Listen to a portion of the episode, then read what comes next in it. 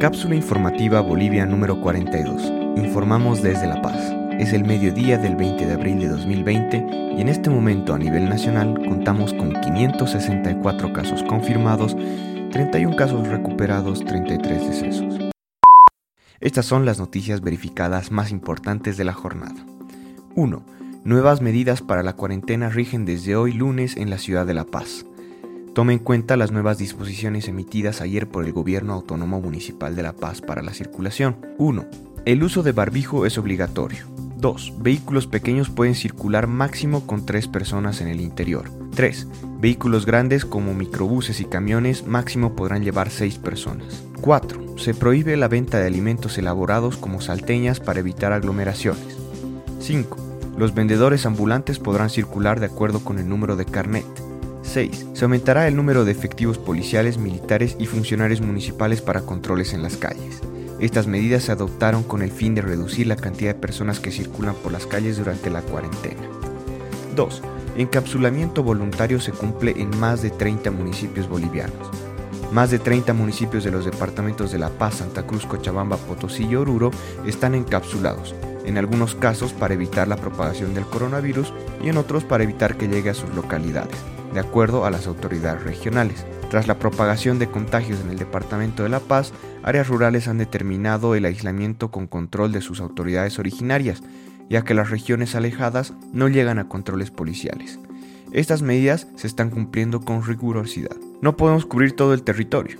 En las comunidades son las autoridades originarias las que encabezan el control de la cuarentena y lo hacen bajo usos y costumbres apoyándose en sus saberes ancestrales. Estamos combinando estas fuerzas y creo que hay resultados, cuenta el alcalde de Copacabana, Félix Nina. De manera preventiva también hoy se encapsuló a Guanuni, en Oruro, por el alto riesgo de que el virus afecte la población dedicada a la minería, actividad central de esta localidad. 3. Angela Merkel pide la mayor transparencia posible a China sobre origen del coronavirus.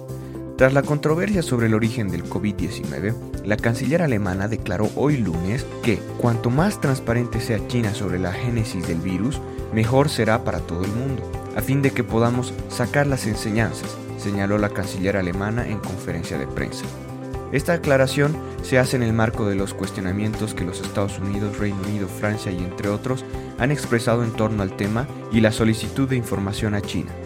El pasado jueves, Mike Pompeo, jefe de diplomacia estadounidense, anunció que una investigación está en curso para dar con la respuesta a las interrogantes sobre el origen del COVID-19.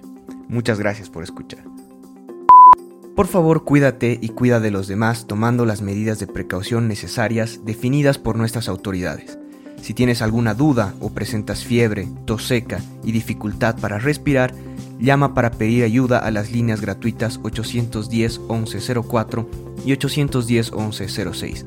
Si tienes más de 65 años y necesitas ayuda para abastecerte de alimentos o comprar medicinas, llama al 810 1005. No olviden revisar la página web boliviasegura.gov.bo para obtener información oficial al respecto del estado de la pandemia en Bolivia, como también nuestra página web cápsulainfobo.com para acceder al resto de los episodios de este podcast. Luchemos contra la desinformación y apoyándonos, entre todos saldremos de esta situación.